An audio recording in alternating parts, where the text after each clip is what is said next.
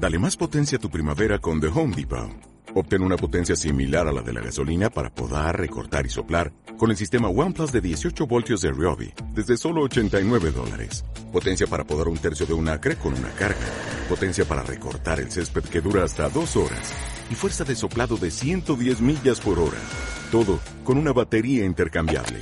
Llévate el sistema inalámbrico OnePlus de 18 voltios de Ryobi. Solo en The Home Depot. Haces más.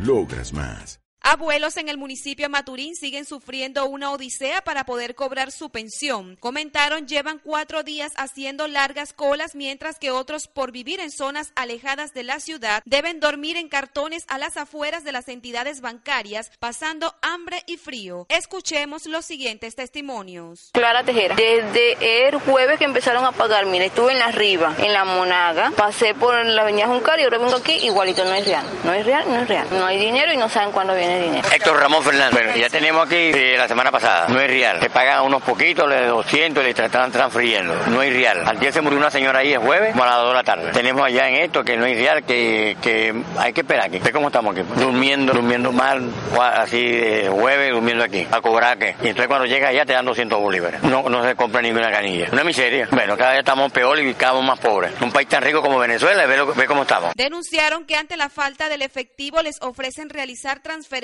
bancarias.